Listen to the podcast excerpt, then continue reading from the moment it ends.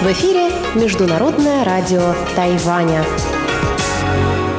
Здравствуйте, дорогие друзья! Вы слушаете Международное радио Тайваня. В студии у микрофона Чечена Кулар. Сегодня 9 декабря, понедельник. А это значит, что в ближайшее время на волнах МРТ для вас прозвучат выпуск главных новостей этого дня и тематические передачи.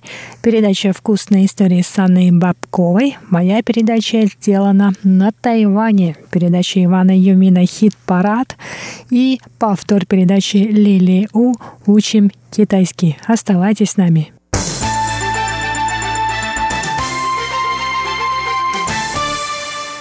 А сейчас к главным новостям 9 декабря.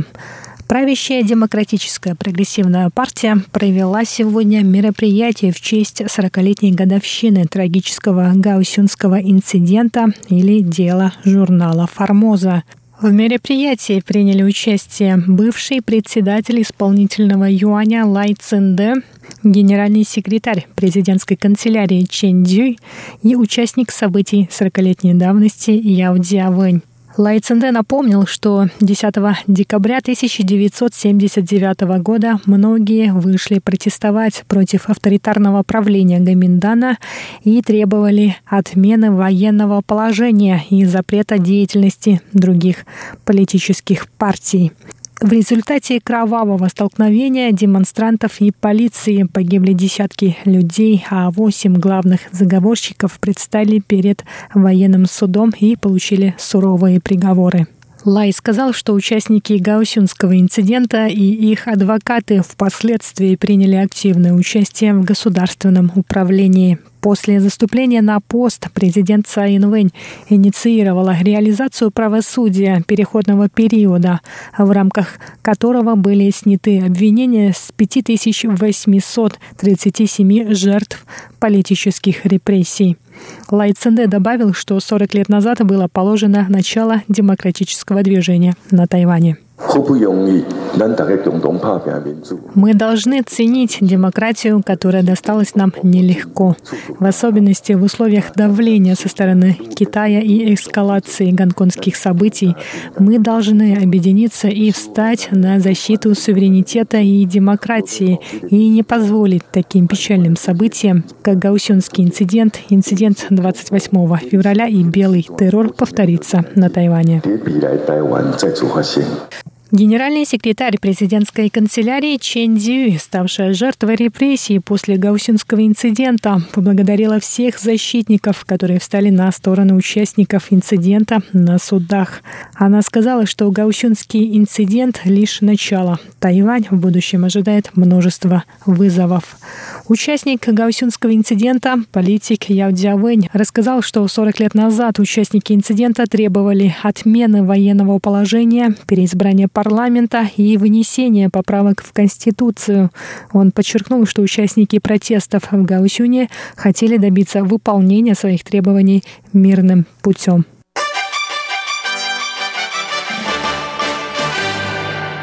Кандидат в президенты от оппозиционной партии Гаминдан Хань Го Юй объявил вчера, 8 декабря, что бывший мэр Нового Тайбэя Эрик Джу китайское имя которого Джули Лунь, станет главой его избирательного штаба. В этот день, за месяц до президентских выборов, которые состоятся 11 января, Эрик Джу и другие члены партии Гаминдан поддержали Ханьго Юя в предвыборном митинге в Новом Тайбэе. В частности, в митинге приняли участие председатель партии Гаминдан Удунь И, бывший президент Майиндзю и Эрик Джу. Ранее во внутрипартийных президентских праймерис Джу проиграл Хань Го Юю. Кроме того, в предвыборном митинге кандидата в президенты от Гаминдана впервые принял участие нынешний мэр Нового Тайбэя Хо Ю И, член оппозиционной партии. Он призвал членов партии объединить силы для победы на предстоящих выборах президента Тайваня. Хань Гаюй, в свою очередь, раскритиковал правящую демократическую прогрессивную партию за бездействие. В частности, Хань обвинил правящую партию в том, что она не приняла правильные решения для роста экономики, улучшения отношений с Китаем и с другими странами.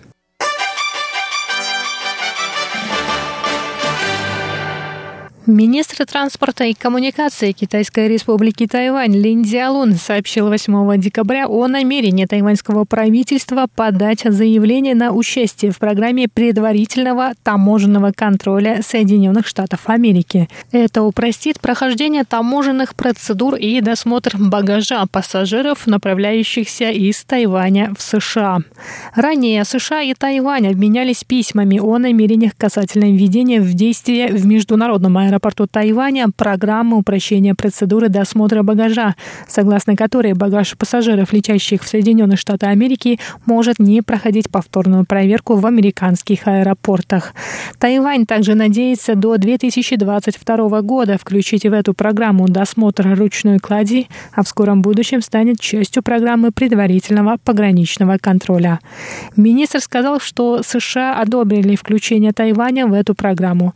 Тайваньское правительство правительство ждет дальнейшие инструкции, чтобы подать официальное заявление. Согласно определению Управления таможенного и пограничного контроля Соединенных Штатов Америки, предварительный контроль – это стратегическое размещение уполномоченных сотрудников управления за рубежом для проверки пассажиров до посадки на рейсы, следующие в Соединенные Штаты Америки. Эта система призвана упростить прохождение пограничных процедур, уменьшить очереди в пункты пропуска через американскую границу, а также улучшить условия передвижения иностранных туристов. В настоящее время более 600 сотрудников управления таможенного и пограничного контроля Соединенных Штатов Америки работает в 15 аэропортах за рубежом.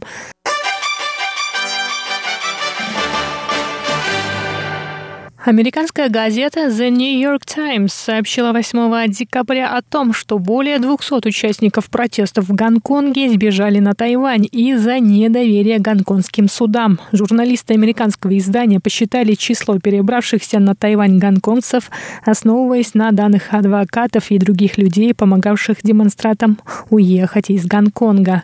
Адвокаты добавили, что после инцидентов в гонконгских вузах на Тайвань прибыло несколько десятков студентов из Гонконга Гонконга.